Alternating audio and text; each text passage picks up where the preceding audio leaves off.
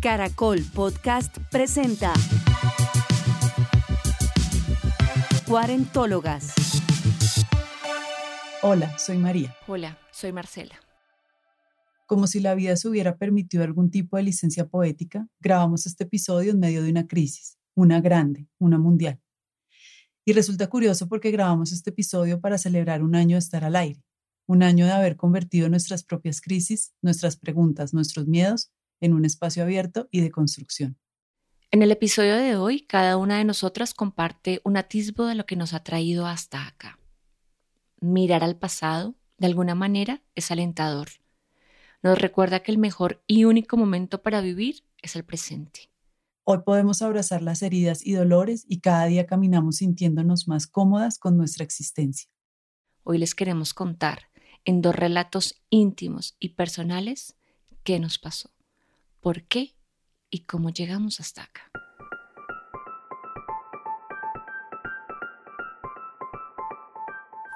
Nunca había sido tan consciente de la edad que tengo y lo que eso significa. Toda la vida pasé por los cumpleaños lamentando tener un año más y volviéndome vieja, así, con desprecio, con angustia de perder colágeno, lozanía, curvas y vitalidad.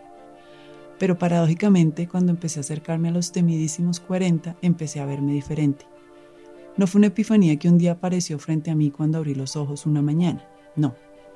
Fue una construcción racional que empecé a hacer acerca de lo que significaba llegar a los 40 años de vida siendo la mujer que soy.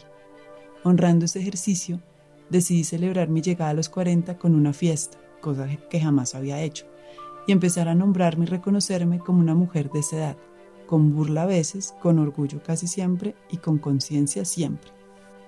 Solo fue hacer esa fiesta que honraba mi juicioso ejercicio de mirarme al espejo y decir, tengo 40 y qué, para que mi cuerpo empezara a mostrar pequeños desajustes. Vinieron los dolores, el desgaste, las gafas con cuerdita, las migrañas, las cirugías. Pero como si eso no fuera suficiente y sin entender todavía cómo o por qué, vino el largo desempleo, la quiebra económica, el desamor, el abandono, la depresión. Todo en dos años, así, sin aviso, como si se tratara de una prueba de la vida para ver si era verdad que me asumía más fuerte y sabia gracias a mis 40 años de vida, o si solo era un postureo para esconder que, como a muchos nos pasa, me dolía dejar atrás mis 30 y todas esas bellezas que uno tiene en ese entonces. Y se vino la crisis, y yo tratando de entender qué pasaba, paré. Pero no me daré tanto crédito. No paré en una decisión consciente, racional y amorosa conmigo misma. Paré porque no daba más, porque me sentía como un carro recalentado tratando de seguir un camino incierto y oscuro. Mi mente y mi cuerpo me hicieron parar y sí, detuve todo. Me permití hundirme en el más insoportable dolor para ver qué pasaba. Y cuando uno toma esa decisión, las opciones se esclarecen. O sales de ahí o te dejas morir. Realmente no hay más opciones.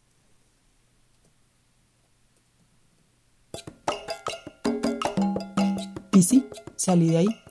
Salí de ahí con mucha paciencia, mucho amor y sobre todo mucho esfuerzo por entender qué había pasado, porque en dos años mi vida se había derrumbado, porque mi cuerpo gritaba, porque mis afectos se fueron, porque mis esfuerzos se perdían, porque todo esto justo cuando me sentía victoriosa de ser una mujer que llegaba a sus 40.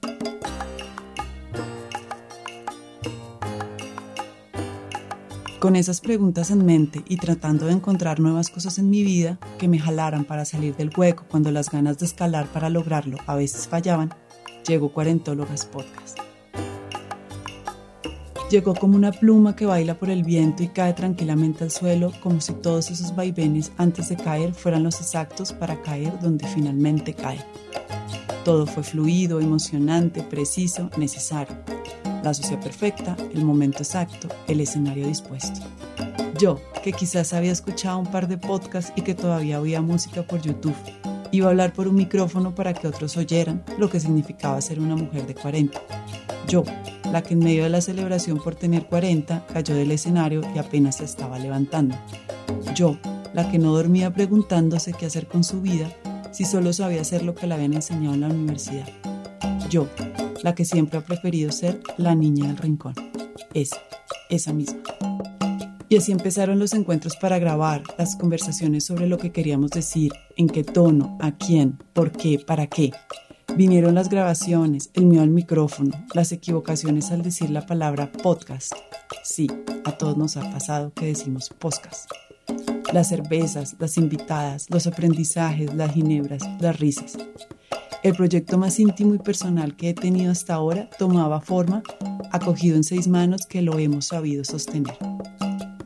Ha sido ya un año desde ese miércoles en el que expectantes esperábamos oírnos y saber la opinión de quienes también lo hicieran. Y ahora, cada miércoles, cuando un nuevo episodio sale al aire, siento que no somos dos mujeres de 40 hablando y aprendiendo y un productor editando, sino una pequeña comunidad flotante que encuentra en nuestras voces algo que quiere oír. Ahora tengo en mi celular aplicaciones de reproducción de música, aunque no he dejado de usar YouTube, en donde me puedo sumergir en el mundo del podcast Ahora soy una mujer de 40 años, orgullosa, aprendiz y podcastera. ¿Quién lo hubiera imaginado?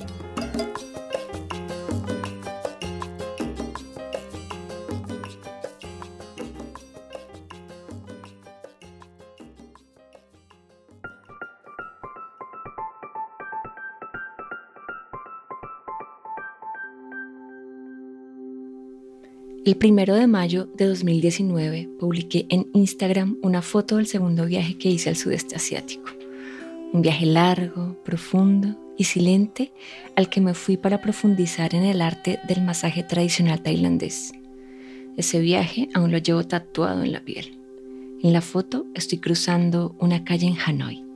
El texto que acompaña a la foto dice, abro comillas, llegó mayo aterrizó en un día luminoso de cielo azul. Mayo es el mes de Maya, diosa romana asociada a la fertilidad y a la maternidad. Me siento un poco así, fértil y maternando.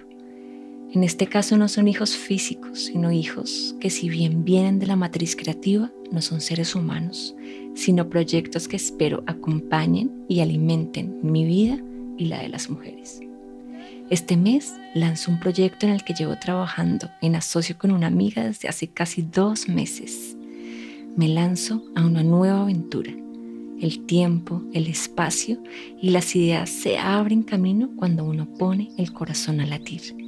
Espero que este mes de la primavera le dé impulso energético a esa apuesta. Cruzo la avenida con determinación, voluntad y fe. Confío en la vida y en mi Tao. Cierro comillas. Cuarentólogas cumplió un año y surgió de una noche oscura.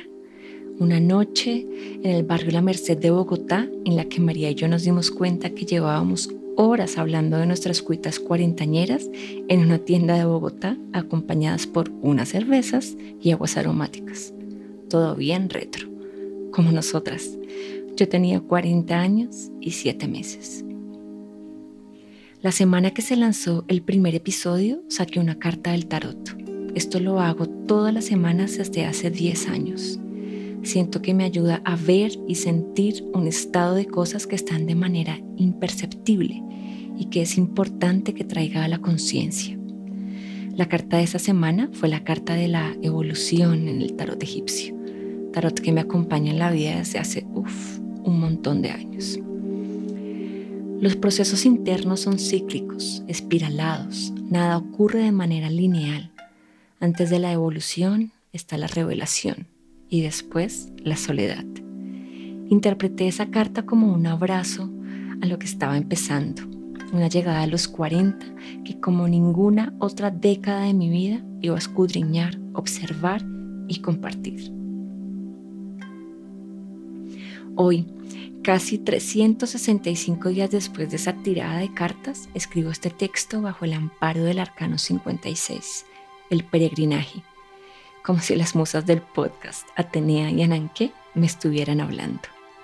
El viaje continúa, hay que prestar atención a las revelaciones. Hay mucho de incertidumbre en iniciar algo nuevo, pero también está el deseo y ya con eso vale la pena arrancar. Celebramos un año de cuarentólogas en medio de una pandemia y una cuarentena que en mi caso ya lleva 45 días. Cuando escuchen este episodio habré superado los 50 días en casa. Las cuarentenas, en realidad, son tiempos indeterminados que pueden o no durar 40 días. Al lanzar el podcast no sabíamos cuántos episodios íbamos a hacer, ni cuánto tiempo iba a estar al aire, o en el aire, en el éter, en el akasha. Aún hoy seguimos sin saberlo. Tampoco sabemos cuántos días vamos a estar en casa, aunque si me preguntan, podría seguir aquí de manera indefinida. Hacer el podcast ha afinado mi capacidad de escucha, me ha hecho encontrar sosiego en las pausas, me ha hecho reír a carcajadas, he visto mi capacidad creativa florecer y sobre todo me ha regalado orden. Así ha estado también la cuarentena. Días de escucha interior que han sacado a la luz tristezas y dolores, que cada vez siento que no son solo míos, sino colectivos Tal vez estamos haciendo por fin los vuelos que llevábamos guardados. Nací y aún vivo en un país que tiene en su nombre una bella vibración, Colombia, pero que lleva más años que yo, desangrándose sin haberle hecho caso al dolor. Hace un par de días, nuevamente en mi Instagram publiqué una foto de unas semillas que estoy germinando y escribí. Para que una semilla germine se necesita oscuridad y humedad. Todas hemos pasado por ahí y de vez en cuando volvemos a habitar ese lugar oscuro. Le tememos a la oscuridad y al aparente silencio. En realidad, lo que nos asusta es estar solas con nosotras mismas, sentir nuestro pulso, respiración y ver cara a cara nuestras telarañas. La oscuridad es un espacio intenso y por lo tanto tiene todo para que germinemos y en espiral nos asomemos a la luz. Conectemos con la pausa, sintonicemos con el pulso de la vida, aprendamos a estar. Cierro comillas. Cada episodio de Cuarentólogas viene de la infinita oscuridad.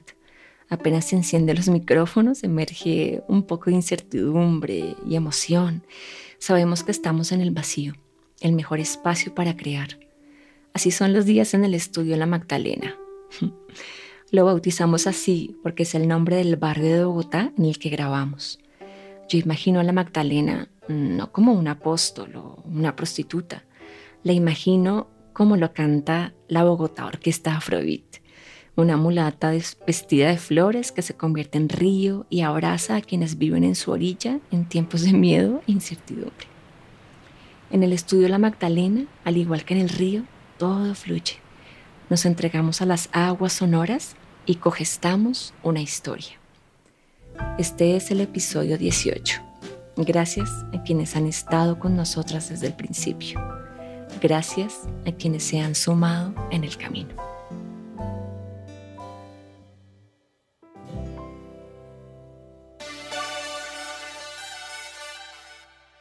Este episodio fue grabado en los estudios de La Magdalena. El diseño de sonidos de Daniel Sastoque la música original es de Hernando Tosín de Tut Studios y la producción y postproducción de Luis Guillot.